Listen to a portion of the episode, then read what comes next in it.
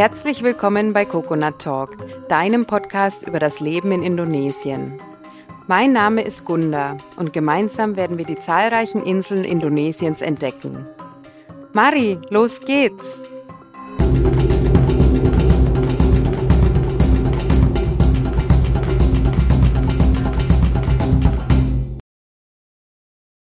Hallo und herzlich willkommen bei einer weiteren Folge vom Dschungeltagebuch. Ich sende jetzt heute das erste Mal direkt aus dem Dschungel. Wir sind nämlich letzte Woche endlich umgezogen und ja, befinden uns jetzt ein Stückchen entfernt von den Dörfern auf unserem eigenen Stück Land oben auf einem Berg und ja, mit einer schönen Aussicht aufs Meer. Und jetzt machen wir dem Namen Dschungeltagebuch auch alle Ehre. Ja, der Umzug selbst, also da, wo wir vorher gewohnt haben, wir hatten ein Mietshaus in einem Dorf, ungefähr eine Stunde, eine gute Stunde entfernt von hier, also von unserem Land.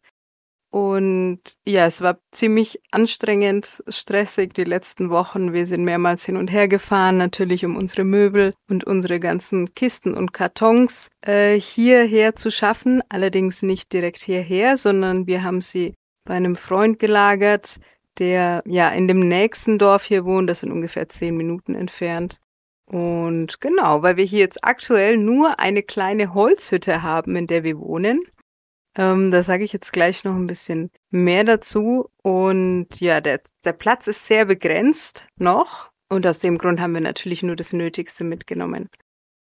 Ja, wie wir gefahren sind, also wir haben selber kein Auto, aber wir haben ähm, ein, ein ziemlich tolles Transportmittel seit neuestem. Und zwar nennt sich das äh, VR. Das ist wie so ein, ein Trike, also ein Motorrad vorne dran. Und hinten ist da wie so ein kleiner Anhänger auf zwei Rädern. Und ja, damit kann man ganz gut eigentlich Sachen auch hin und her fahren. Aber man muss natürlich öfter fahren. Und die letzte Fahrt, die war dann auch mit unseren drei Katzen zusammen. Die haben wir natürlich hierher mitgebracht. Und jeder, der Katzen hat, der weiß, dass das ein bisschen anstrengend sein kann, mit Katzen umzuziehen, weil die ja doch sehr, ja, weil die ja doch sehr gewohnheitsliebend sind. Und das ja doch auch eine große Sache für sie ist, so ein Umzug. Aber sie sind wohl auf. Wir sind jetzt hier. Und ja, wo befindet sich das Land? Also ich habe vorhin schon gesagt, es ist auf einem Berg im Dschungel. Also ich muss sagen, wir haben wirklich ein Stück ursprünglichen Dschungel noch erwischt. Also so links und rechts und über und unter uns, das sind alles schon Felder, also wo die Leute hier meist ihre Kokosplantagen haben oder dann eben Muskatnussbäume oder Nelken anpflanzen und auch ganz, ganz viele Bananen natürlich und was man so einfach braucht für den täglichen Bedarf.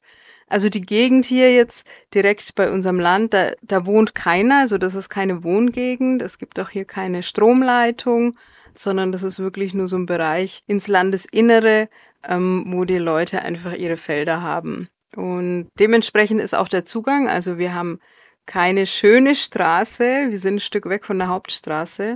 Und zu uns kommt man über eine Schotterstraße, die ähm, ja mal mehr, mal weniger gut befahrbar ist. Es kommt immer so ein bisschen auf den Regen drauf an, weil sie natürlich ja bisschen Steine, paar Löcher hat und ähm, genau, da muss man immer ein bisschen aufpassen. Ansonsten habe ich ja vorhin schon gesagt, das nächste Dorf ist zehn Minuten entfernt. Wir sind auf dem Berg, wir schauen Richtung Westen. Allerdings ist ähm, dieser Bergkamm hier recht, äh, recht hügelig und hat auch viele äh, Kurven und Biegungen und wir haben eigentlich einen kompletten Ausblick von Norden bis nach Süden runter. Vor uns sehen wir die Insel Rau, Pulau Rau und da davor die kleine Insel Pulau Saminyamau und das ist unser Ausblick. Ja. Vor uns unten, also bevor man natürlich das Meer hat, haben wir ganz, ganz viel Grün. Da sind ganz viele Mangrovenwälder auch noch dort. Gott sei Dank, weil die darf man hier auch nicht abholzen. Ich denke, wäre das einfach normaler Urwald oder ja, Wald gewesen, dann wären da bestimmt auch wieder Felder oder das Dorf würde sich ziemlich schnell ausbreiten. Und so haben wir vor uns auch ziemlich viel Grün, also ja, richtig viel Grün. Und dann sind wir weiter vorne das Dorf und da dann eben die Inseln davor. Ja, hinter uns, da geht's dann weiter den Berg nach oben und da kommt dann wirklich irgendwann nur noch Dschungel. Es ist noch sehr natürlich, aber leider wie an so vielen anderen Orten in Indonesien auch, wird hier immer mehr Land freigegeben, also auch um Zertifikate zu machen und so weiter. Und ja, so die letzte Runde, die ging ganz schön in den Dschungel rein und ich denke, in den nächsten Jahren wird sich da hier noch einiges tun. Also wir können froh sein, dass wir noch sowas ähm, erwischt haben, so grün und, und dicht und mit riesengroßen Urwaldbäumen. Also es ist wirklich äh, toll bei uns und wir möchten auch schauen, dass wir einen Teil auch so natürlich wie möglich lassen. Unser Land ist über zwei Hektar groß und ähm, wir haben jetzt im Moment nur die Hälfte auch ähm, in Benutzung und das wird auch so bleiben. Also die andere Hälfte wird, wie gesagt, einfach Dschungel äh, bleiben. Und wir haben jetzt uns eine kleine temporäre Hütte gebaut, also aus Holz und mit ähm, diesem typischen traditionellen Blätterdach. Ähm, wir haben vorne einen kleinen Balkon dran, wir haben hinten eine kleine offene Küche dran. Ja, also alles sehr einfach, aber doch irgendwie ähm, vollständig, muss ich sagen. Und hier werden wir die nächsten Monate verbringen, wenn wir dann unser eigentliches Haus bauen. Was wir dann bereits gebaut haben, ist ein Wasserbecken für unser Wasser. Wir haben allerdings noch kein fließend Wasser. Unsere Wasserpumpe ist noch nicht angeschlossen. Ähm, da sind wir noch dabei. Also ja, so wie es halt immer ist, kommt immer wieder was anderes dazwischen. Aber wir haben ein Wasserbecken und wir haben auch unseren eigenen Brunnen. Der ist allerdings ziemlich weit unten. Und dann brauchen wir auch eine starke Pumpe, die das Wasser nach oben pumpen kann. Aktuell benutzen wir einen Generator, allerdings nur so abends zwei, drei Stunden, um die nötigsten Sachen aufzuladen. Und dann natürlich auch, dass wir Strom haben, wenn wir mit dem Bau beginnen. Ja, aktuell sieht der Tagesablauf so aus. Also man geht hier ziemlich früh ins Bett, weil es ist natürlich Totenstille. Also gut, nicht wirklich. Man hört die Dschungelgeräusche. Also je nach Wind hört man dann die Blätter rauschen, man hört die Grillen, man hört abends irgendwelche Frösche, wenn es geregnet hat. Man hört natürlich verschiedene Vögel und ja, aus dem Grund gehen wir eigentlich ziemlich früh ins Bett, so um teilweise schon um halb zehn, neun, halb zehn. Abends geht die Sonne normal so um halb sieben unter und da passiert dann nicht mehr viel, also essen, ein bisschen quatschen und dann geht man früh schlafen. Und dafür steht man dann natürlich aber auch ziemlich früh auf, also halb sieben, sieben da ist dann schon hier recht hell. Und das ist auch perfekt, weil es dann noch richtig schön kühl ist von der Nacht. Und dann kann man auch noch ein paar Sachen im Garten machen. Ja, was wir geplant haben, also wir möchten äh, in erster Linie natürlich unser eigenes Haus bauen. Und dabei möchten wir aber so autark wie möglich uns das Ganze aufbauen, also so selbstständig und uns selbstversorgend wie möglich also ganz 100 Prozent wird's nicht werden, aber natürlich so weit, wie es hier uns möglich ist. Und dabei auch die Auswirkungen auf die Natur und die Umwelt so gering wie möglich zu halten. Also gerade auch so was Thema Müllverbrauch betrifft und auch sonst, dass wir Materialien benutzen und Produkte benutzen, die einfach keine so negativen Auswirkungen auf die Natur haben. Wir werden für unser Haus eine Solaranlage installieren. Zum einen, weil wir hier, wie gesagt, keine Stromleitung haben und zum anderen, weil das auch für mich von vornherein eigentlich klar war. Also wenn ich irgendwo lebe, vor allem in so einem Klima und dabei auch auf die Umwelt achten möchte, dann ist es eigentlich am, am sinnvollsten, eine Solaranlage auch zu installieren. Wie gesagt, einen eigenen Brunnen haben wir schon. Da müssen wir jetzt nur noch schauen, dass wir das Wasser auch nach oben bekommen. Und dann möchten wir schauen, dass wir uns von unseren Lebensmitteln her alles, was wir irgendwie selber anpflanzen können, auch anpflanzen. Das heißt natürlich, wir werden Gemüse anbauen. Wir haben jetzt aktuell schon ein Gemüsebeet umgegraben. Dann haben wir schon einige Obstbäume angepflanzt. Die sind natürlich noch sehr klein. Also es wird bestimmt noch, ja, vier Jahre oder so dauern, bis wir da die ersten Früchte haben.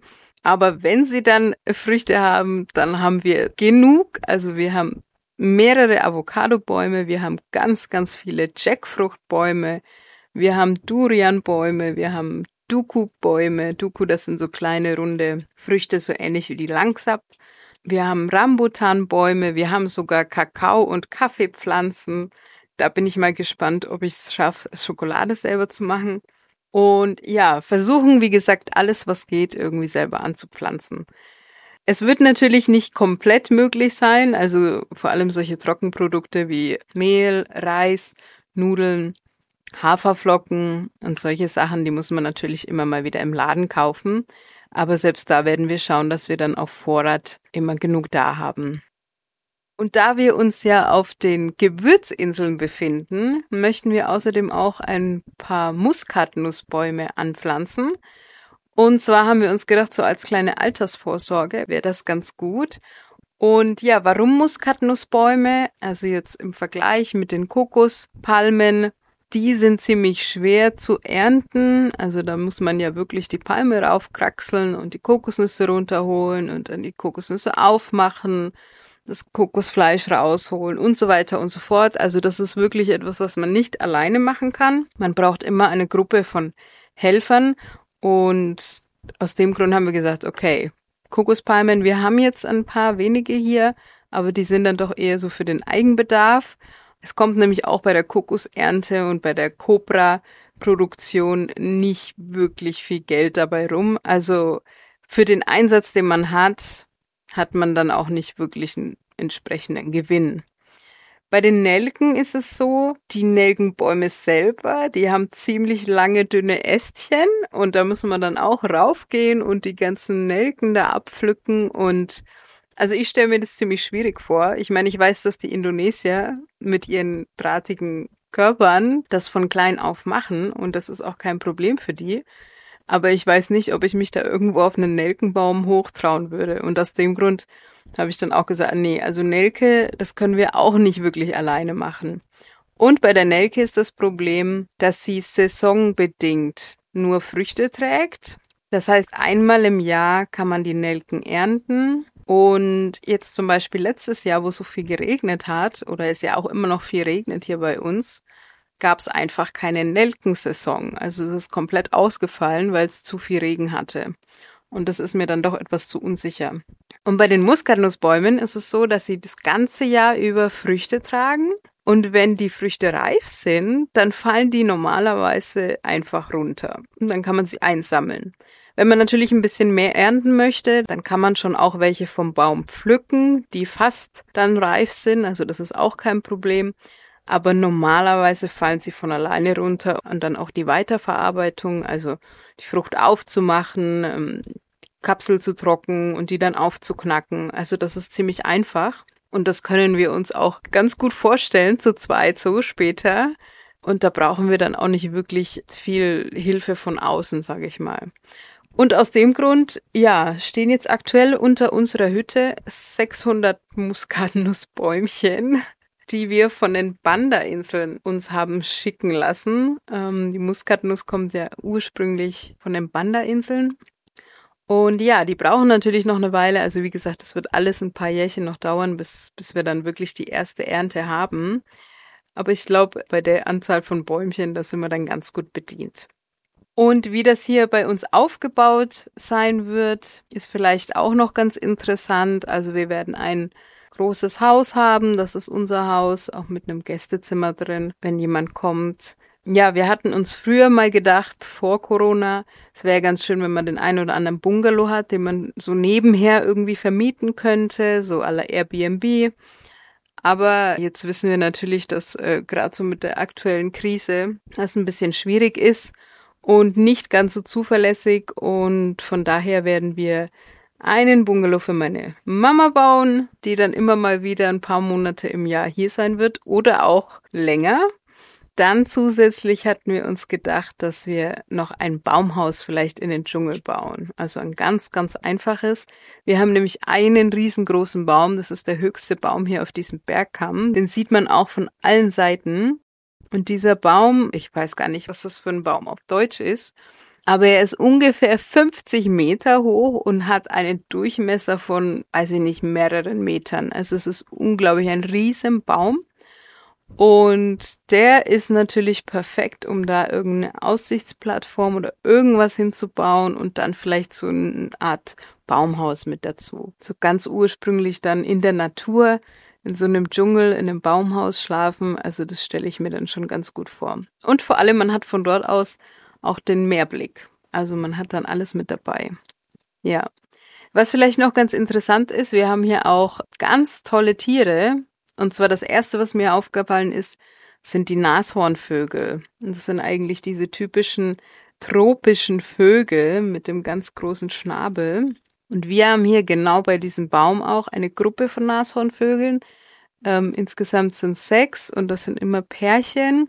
Und die fliegen auch die ganze Zeit über unser Grundstück und fliegen vor unserer Nase hin und her. Also die leben wirklich hier noch so in dem letzten Dschungel. Und ich hoffe auch, dass sie lange hier bleiben werden.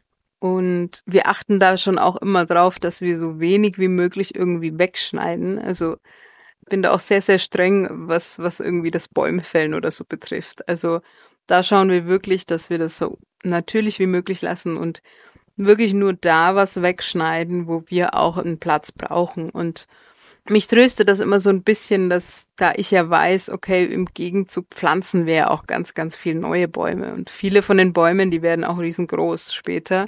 Und das ist immer so ein bisschen ein Trost. Aber ja, also ich achte da schon sehr drauf. Und wie gesagt, diese Nashornvögel, die lieben nämlich die ganz hohen Bäume. Und ja, mal gucken. Also, ob man da irgendwann auch kleinere Nachkommen sieht und ja, wie lange wir die bei uns halten können. Äh, es ist natürlich besser als in jedem Zoo, wenn man solche Vögel im eigenen Garten rumfliegen hat. Ja, also ich war total hin und weg. Ich habe die gleich beim ersten Mal gesehen, wo wir das Land hier angeschaut haben und ich wusste, okay, das ist ein Zeichen. Ich brauche diesen Dschungel. Ja, genau. Ansonsten, wir haben hier in der Nähe auch einen Wasserfall, da kann man von unserem Schotterweg auch hinfahren. Wir haben es aber selber noch nicht geschafft, dahin zu fahren, weil ständig irgendwas anders ist. Und ja, ziemlich in der Nähe haben wir auch einige schwarze Strände, natürlich einsam und verlassen. Und die sehen super aus mit diesem Kontrast, mit dem Blau vom Meer. Mm, wenn man auf die andere Insel rüberfährt, hat man einige Surfstellen. Bei uns hier auch weiter in den Norden hoch gibt's auch wieder Surfplätze. Also es ist hier schon ein ganz guter Standort, den wir da entdeckt haben. Und wann wir mit dem Bau anfangen, also mit dem eigentlichen Bau, ich muss sagen, ja, es hängt natürlich auch noch viel drum herum. Es ist ja nicht nur ein Hausbau, sondern es ist auch der Weg natürlich runter. Wie gesagt, das Wasserbecken, der Generator braucht noch ein kleines Häuschen. Also es hängt so viel noch mit dabei, dass das alles natürlich ähm, Plan, Plan vorangeht. Und dann müssen wir uns ja nebenher noch um unsere Pflanzen kümmern. Also ja, so eins nach dem anderen. Das Gute ist für den Bau selber, also mein Mann kommt aus dem Bauwesen, aus der Baubranche und er hat die letzten Jahre einige Resorts in Raja Ampat mit aufgebaut, die auf einsamen abgelegenen Inseln sind. Das heißt, er hat auch die Erfahrung, wie es ist, wenn man irgendwo weit entfernt was aufbauen möchte. Und ich muss sagen, da vertraue ich ihm voll und ganz, weil er weiß, was er tut. Und das Schöne ist natürlich, dass er das Ganze auch in die Hand nimmt und er sich dann dementsprechend ein paar Helfer einlädt und das Ganze dann umsetzen wird, so wie wir uns das vorstellen. Was natürlich sehr speziell ist hier, dass wir nur zu zweit hier leben. Und ja, das ist natürlich schon was Besonderes, aber wir haben uns das auch bewusst so ausgesucht. Also wir haben jetzt auch ein paar Bekannte und ja, vielleicht so zwei, drei Freunde hier, Wobei ich sagen muss, dass es natürlich Indonesier sind. Also die sind dann doch ein bisschen enger mit meinem Mann. Und ansonsten für mich, also ich bin schon ein sehr offener Mensch und kann auch mit vielen Leuten umgehen und verstehe mich normalerweise auch mit vielen Leuten. Aber ich habe schon gemerkt hier auf dieser Insel, dadurch, dass es einfach so, so wie die letzte Insel Indonesiens ist, also dass ich auch mit den Menschen nicht ganz so viel Gemeinsamkeiten habe. Und das macht es natürlich schon schwer. Also das heißt so Freunde und natürlich Familie, also das ist so die eine Sache, die fehlt einem hier schon. Aber ich denke, wenn dann die Situation das irgendwann wieder zulässt, dann können wir mal ab und zu wohin oder uns kommen hoffentlich auch viele besuchen und dann kann man das Ganze wieder wettmachen. Das war jetzt so ein kleines erstes Update aus unserem Dschungel und wie es uns gerade geht.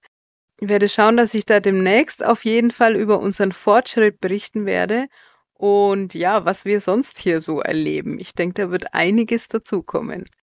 Ich freue mich auf jeden Fall, wenn du wieder dabei bist. Bis dann! Du möchtest nach Indonesien auswandern und eine Weile dort leben?